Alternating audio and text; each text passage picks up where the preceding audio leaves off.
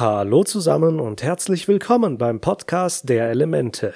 Ich melde mich hier leider immer noch aus dem Krankenstand, habe jedoch wegen längeren Wartezeiten neben anderen die Gesundheit fördernde Tätigkeiten etwas Platz gehabt, mich wieder ein wenig an diesen Podcast zu setzen. Ich möchte auch nochmal die Gelegenheit nutzen, um mich bei euch für die vielen guten Besserungswünsche zu bedanken. Es tut echt gut, so etwas zu hören. Vielen Dank. Heute sehen wir uns die fünfte Episode der dritten Staffel an, in der es sehr viel um Suko, Mai, Azula und Tai Li geht. Die vier machen nämlich Urlaub auf der Ascheninsel. Die Folge heißt Am Strand.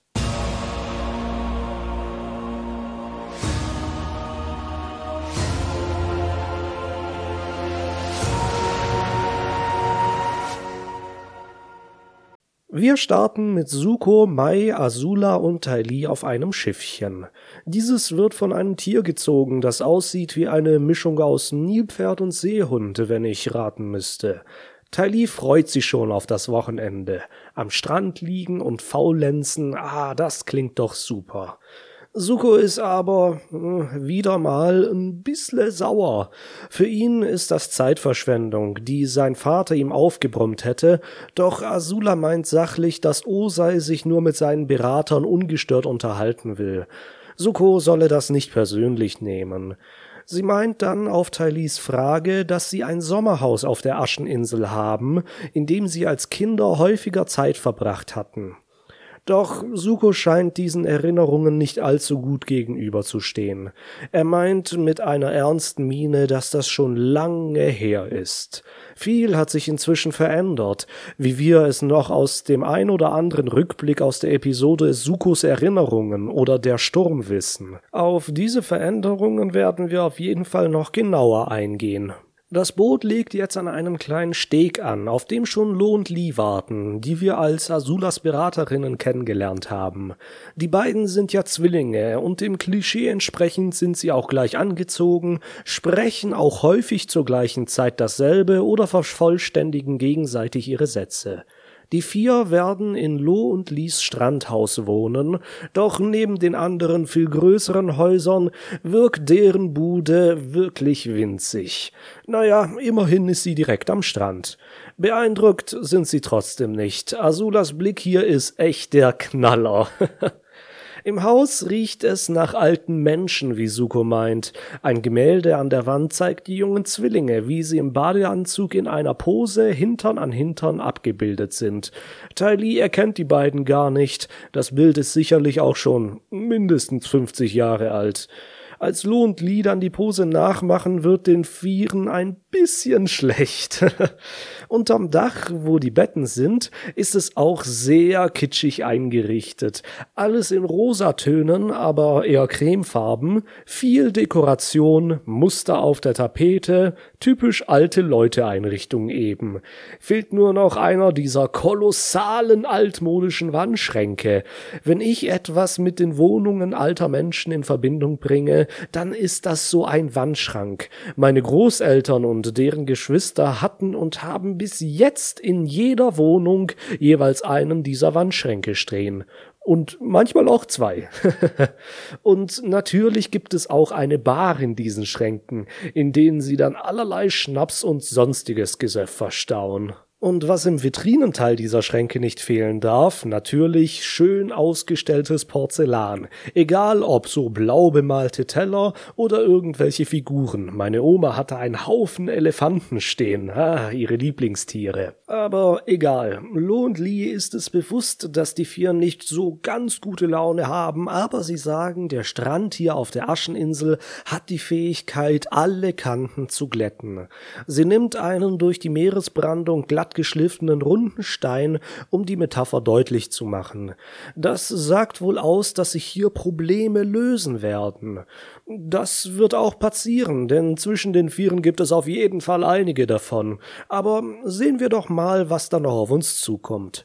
Lo und Lee sind jedenfalls bereit, sich ins Wasser zu stürzen, öffnen ihre Mäntel und stehen da in ihren Schwimmanzügen. Wieder kein schöner Blick für die Jüngeren. Machen wir aber einen kurzen Sprung zum Team Avatar. Die sind wieder eine Insel weiter nach Westen gezogen und verbringen ihre Zeit entspannt in einer heißen Quelle. Gucken wir doch mal schnell auf die Karte. Team Avatar ist wie gesagt eine Insel weiter hier und die Ascheninsel ist gar nicht so weit vom Festland der Feuernation entfernt. Hier. Toff hat jedenfalls Bedenken, dass Aang sich so nackig hier im Wasser herumtreibt. Hä? Äh, ja, keine Sorge, er lässt jetzt hier keinen raushängen, er trägt nämlich noch eine Unterhose. Doch seine Tattoos sind weithin sichtbar. Sie wollten doch den Umstand nutzen, dass die Feuernation dachte, der Avatar wäre tot. Katara hat jedoch keine Bedenken, da dieser See in einem Krater mit hohen Felswänden liegt. Niemand würde sie hier sehen können. Genau wie so ziemlich jede Insel der Feuernation hat diese auch einen Vulkan. Jedoch scheint er hier schon ausgebrannt zu sein und hinterließ diesen von den Blicken geschützten Krater. Aang hat jedoch andere Pläne und nutzt eine natürliche Rutsche mit Wasserfall durch den Berg und aus dem Krater heraus. Und ratet mal, wer ihn dann sieht. Hm? Genau, ausgerechnet da ist eine klitzekleine Beobachtungsposten der Feuernation mit zwei demotivierten und gelangweilten Soldaten.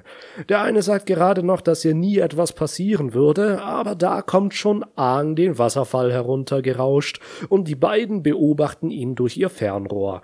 Sofort schicken sie eine Nachricht per Botenfalke an den Feuerlord. Oh je, könnte das den Plan ihres Angriffs während der Sonnenfinsternis jetzt gefährden? Keine Sorge, da haben die bald schon größere Probleme. Suko, Mai, Azula und Tai Li sind inzwischen am Strand. Der ist gut besucht und auffällig ist, dass der Sand schwarz ist. Das liegt wohl an der Asche der Vulkaninsel, die sich mit dem Sand vermischt hat. Suko und Mai sind unter einem Sonnenschirm und ziehen eine ähnliche Miene wie ich, wenn ich an einen dicht besuchten Strand gehen muss. Azula, die teuflische Natur, die sie ist, zerstört erstmal eine Sandburg zweier Kinder, die erschrocken wegrennen. Damit haben sie einen Platz gefunden. Sofort kommt ein schlanker Junge zu Tai Li und bietet ihr an, ihre Sachen auszupacken. Wir werden noch sehen, dass Tai Li wegen ihrem bezaubernden Äußeren von jedem Jungen in der Umgebung vergöttert wird. Jeder will unbedingt ihr imponieren. Ein richtiger Teenie-Schwarm und ich muss zugeben, selbst ich war damals in Tai Li verschossen, vor allem nach dieser Episode. Sie ist einfach so süß und hat so eine freudige positive Ausstrahlung. Dass sie und die anderen auch nur in Badeanzügen sind, macht diese Folge perfekt für Fanservice, auch wenn es nur eine Serie für Kinder ist, ne? Vor allem, wenn Suko seinen Umhang abwirft und die anderen Mädchen am Strand mit Herzen in den Augen ihn anschmachten, ist das eine lustige Anspielung auf eben diesen Fanservice. Suko sitzt neben Mai, immer noch unter dem Schirm. Er nimmt eine große Muschel vom Boden auf und möchte sie ihr schenken. Mai ist nicht so begeistert, obwohl Suko dachte, dass Mädchen auf so etwas stehen. Mai entgegnet darauf, dass nur dumme Mädchen so etwas tun. Er schmeißt die Muschel daraufhin weg, die dann ein anderer Junge aufhebt und direkt zu Tai Li bringt, die sie natürlich dankend annimmt. Suko versucht es dann nochmal, indem er Mai ein Eis bringt. Jedoch geht es leider auch schief und die Kugel fällt vom Hörnchen in ihren Schoß. Ah, Mist, das ist auch einfach nur Pech. Azula kommt dann auf die Idee, eine Runde Volleyball zu spielen. Sie trommelt die anderen zusammen und nun sehen wir auch Suko, wie er seinen Mantel ablegt und angeschmachtet wird. Ich wollte hier nochmal auf seinen Körper eingehen, denn er sieht inzwischen anders aus als zum Beispiel in der ersten Staffel. Erinnert ihr euch noch an das Agnikai gegen Zhao? Da hatte Suko richtig dicke Oberarme und pralle Brustmuskeln. Jedoch, seitdem er und Iro von der Feuernation als Verräter gesucht wurden und sie sich durch die Wildnis schlagen mussten, geschweige denn die ärmlichen Verhältnisse, in denen sie anfangs in Ba Sing Se lebten, hat er ziemlich abgebaut. Er ist immer noch fit und kräftig, doch die ganzen Muskeln, die er im täglichen Training mit Iro auf ihrem Schiff aufrechterhalten konnte, sind nun weg. Das ist ein schönes Detail, das hier nicht besonders auffällt, aber die Kontinuität der Serie sehr gut aufrechterhält.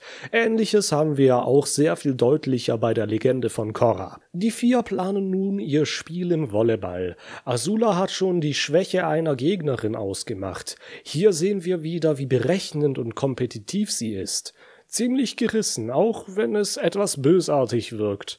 Beim Volleyball sind sie auf jeden Fall haushoch überlegen. Sie pfeffern die Kugel ein ums andere Mal in das gegnerische Feld und punkten immer wieder.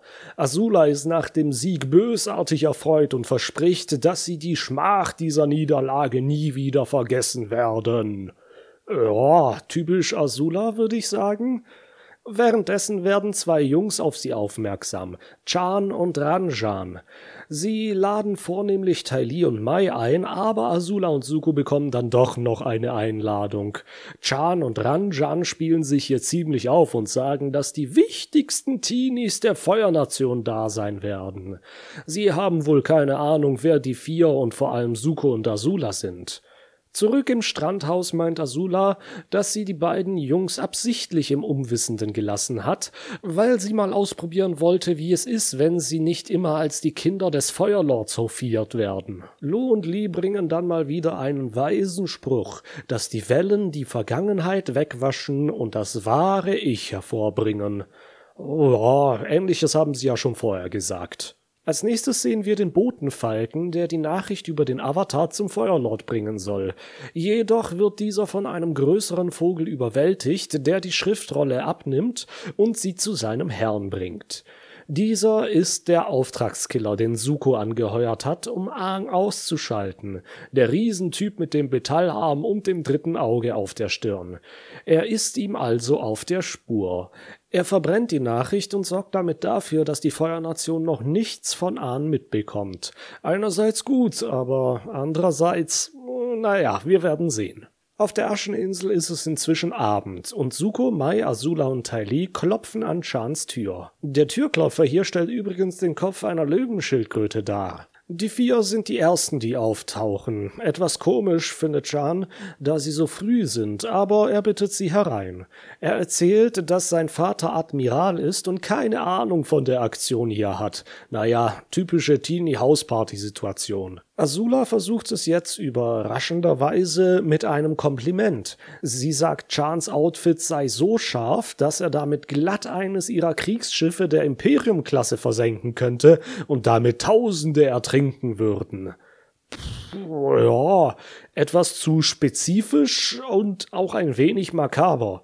Azula stellt sich hier ein wenig äh, eigenartig an. Aber gerade weil es etwas absurd ist und ein bisschen fremdschamerregend, macht es die Sache für uns ziemlich lustig. Ranjan steht vor einem Spiegel und macht sich die Haare. Suko findet ihn echt eingebildet und will wissen, wie Mai zu ihm steht.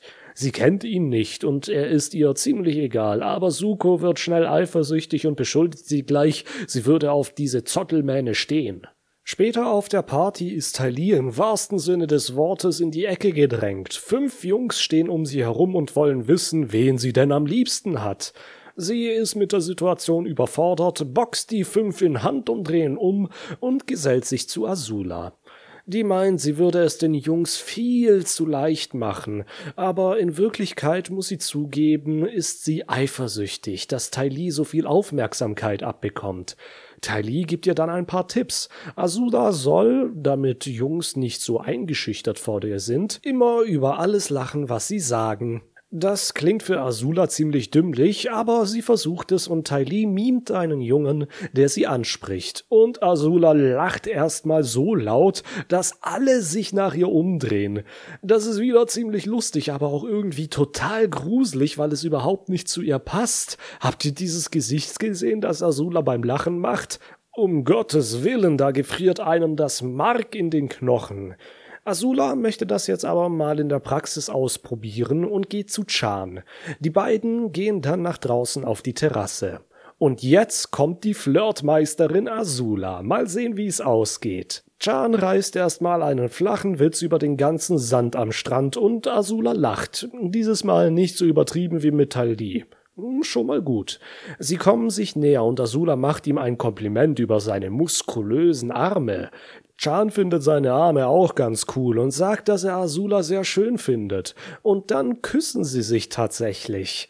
Ach, das hätte doch eine so schöne Love Story werden können, aber jetzt wird Azula wieder zu Azula und ruft, dass sie und Chan das mächtigste Paar der Erde werden und die Welt beherrschen werden. Boah. Jo, der Bub macht dann ein Gesicht wie aus einem Anime, alles mit Schweißtropfen an der Stirn und Vöglein, das durch seinen Kopf fliegt. Einer meiner liebsten Stilbrüche in der ganzen Serie. Diese Reaktion ist einfach fabelhaft. Chan macht sich dann auf jeden Fall schnell aus dem Staub, denn Azula ist ihm dann doch wohl ein wenig zu crazy. Gehen wir mal zu Suko. Der holt mal gerade etwas vom Buffet, aber er sieht, dass Ranjan sie anquatscht. Schnell ist er wieder bei ihr und schmeißt den Jungen weg. Er fällt in eine große Vase, die zerbricht, und nun schreit ihn Mai an, die die Schnauze voll hat, dass er wegen jeder Kleinigkeit sofort an die Decke geht. Suko ist aber auch sauer, dass sie überhaupt keine Gefühle zeigt. Sie dreht sich dann von ihm weg und sagt, dass sie zwei miteinander fertig sind. Chan kommt dann an und schmeißt Suko raus, weil er die Vase zerdeppert hat. Suko wollte sowieso gehen und schlägt wütend die Tür hinter sich zu. Er geht durch die Nacht am Strand entlang und kommt dann an ein Haus. Wir kriegen einige Bilder aus deiner Vergangenheit gezeigt, wo er als Kind durch die Sanddünen tollt und er, noch ohne Narbe, an der Seite wahrscheinlich seines Vaters oder Onkels steht und lächelt. Dann noch ein Bild, wie Iro ihn am Strand in die Höhe hebt, während Iros Sohn eine Sandburg baut. Erinnerungen an eine lang vergangene Zeit, wie Suko selbst noch am Anfang der Episode gesagt hat. Das Strandhaus, dessen Tür er jetzt eintritt, war das eine, in dem sie immer als Kinder hierher gekommen sind. Jetzt ist es leer und verlassen, Spinnenweben und Staub. Wir erkennen das Haus daran, dass im Flur ein Bild hängt von ihm, seinen Eltern und Azula. Er blickt auf seinen Vater und dann auf seine Mutter. Wieder bekommen wir Bilder von früher zu sehen, als er noch sehr viel jünger war und mit seinen Eltern spielte. Zu guter Letzt findet er eine Tonscheibe mit einem kleinen Handabdruck. Es war seine Babyhand, in die seine Hand jetzt längst nicht mehr reinpasst. Ha je, dieses schmerzliche Schwelgen in der Vergangenheit einer besseren Zeit, wie Suko empfindet. Bevor es jetzt aber zu melancholisch wird, gehen wir zum Team Avatar. Die schlafen inzwischen, aber Toff weckt sie auf, denn es scheint, als würde ein Mann aus Stahl auf sie zukommen. Der Metallmann ist der Typ von vorher, der inzwischen der Spur bis zum Avatar gefolgt ist. Sie sehen ihn noch im Mondschein am Kraterrand stehen. Dann bekommen wir zum ersten Mal mit, was er kann. Aus dem auftätowierten dritten Auge kommt ein Strahl, der die Felswand zum Explodieren bringt. Das ist Brandbändigen. Auf Englisch heißt es Combustion Bending. Es ist eine Unterkategorie von Feuerbändigen wie Metall bei Erde. Durch die Stirn wird das Chi des Bändigers gebündelt und in einem Energiestrahl freigesetzt, der alles, auf das er trifft, zum Explodieren bringt. Das ist eine sehr seltene Fähigkeit, mit der man im Allgemeinen nicht geboren wird, sondern ein spezielles Training braucht, um sie zu erlernen. Die ersten ersten Brandbändiger wurden in einem experimentellen Projekt während Avatar Yang Chens Ära erschaffen, um sie als menschliche Waffen einzusetzen. Die Attacken sind schnell, gefährlich und zerstörerisch. Toff bändigt Felsen vor den Mann, die er aber zum Explodieren bringt. Kataras Wasserattacke wird durch die Energie verdampft und Nebel verdeckt den ganzen Krater.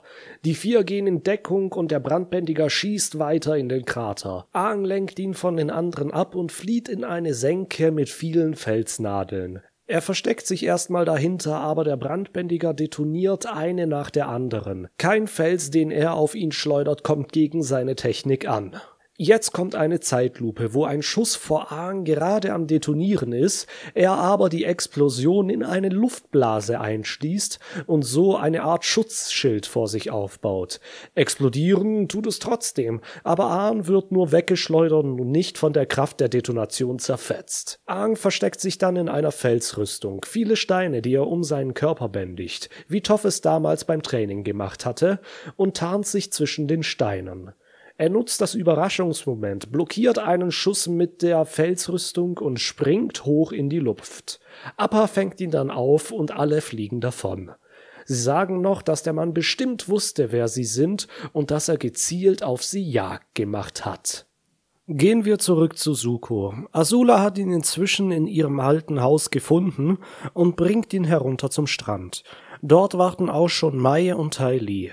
Mai begrüßt ihn, aber Suko ist immer noch mies drauf und fragt sie, wo denn ihr neuer Freund ist.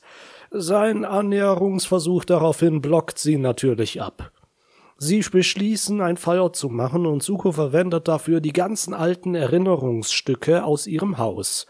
Folgende Szene ist jetzt sehr interessant, denn wir erfahren viel über die Vergangenheit der vier und ihre Leiden, die sie mit sich tragen. Tali fragt, ob Suko es gar nicht interessiert, was er da verbrennt, und er meint, es sei ihm egal.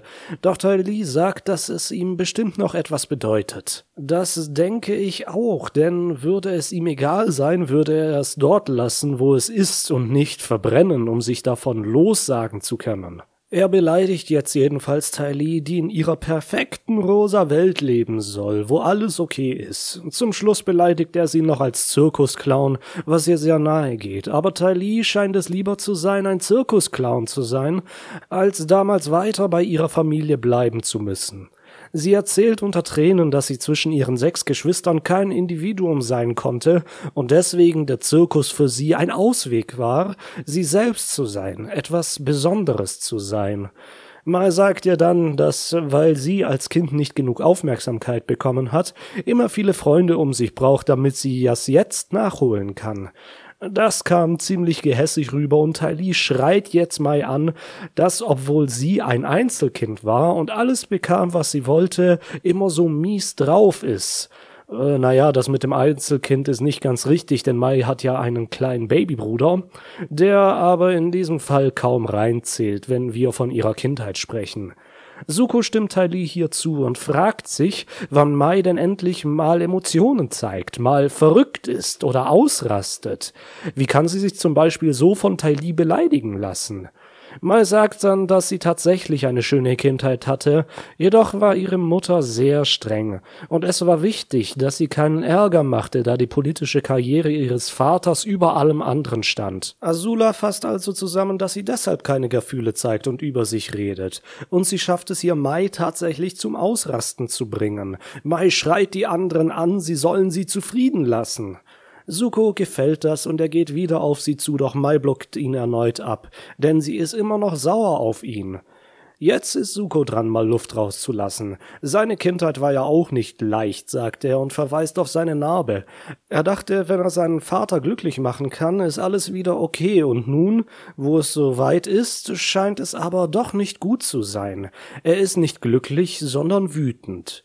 Die anderen fragen ihn, auf wen er denn wütend ist. Auf seinen Vater? Auf Iro? Auf Azula?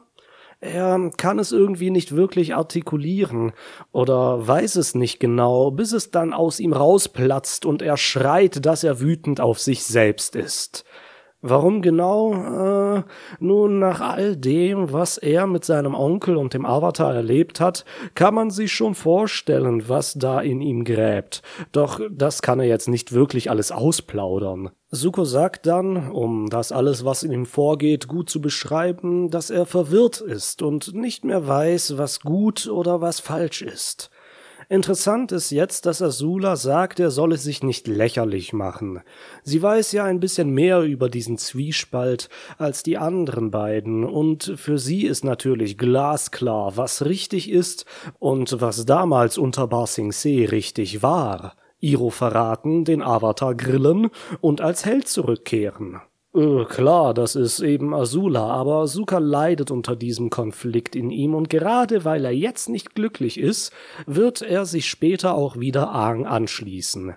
Gut, äh, wir könnten auch sagen, es ist Schicksal, vor allem nach all dem, was wir in der nächsten Folge erfahren werden, über Sukos Vorfahren. Aber dazu kommen wir noch früh genug. Mai kommt jetzt auf Suko zu und sagt, dass Suko ihr sehr wichtig ist, auch wenn sie nur ungern über ihre Emotionen spricht. Ah, die Beziehung zwischen den beiden ist schon eine schwere Sache, kann ich mir vorstellen. Sie können sich wahrscheinlich nicht so gut in ihr Gegenüber hineinversetzen, weil sie so unterschiedlich sind. Mais fehlender Ausdruck von Gefühlen kracht dann mit Sukos Bedürfnis nach Bestätigung zusammen, die er ja auch von Osei zuerst wollte. Und da Suko schnell mal eifersüchtig wird und immer alles um sich herum zu kontrollieren versucht, das kracht natürlich mit Mais Freiheitsbedürfnis zusammen, das sie in ihrer Kindheit, wie wir ja eben gehört haben, nicht ausleben konnte. Aber trotz alledem lieben sich die beiden. Sie küssen sich und die Anspannung der Szene löst sich schön auf. Da wird mir richtig warm ums Herz. Aber wir haben ja noch Azula, die heute noch keine Katharsis erfahren hat. Sie sagt selbst, dass sie perfekt ist und nichts mit den Problemen der anderen anfangen kann.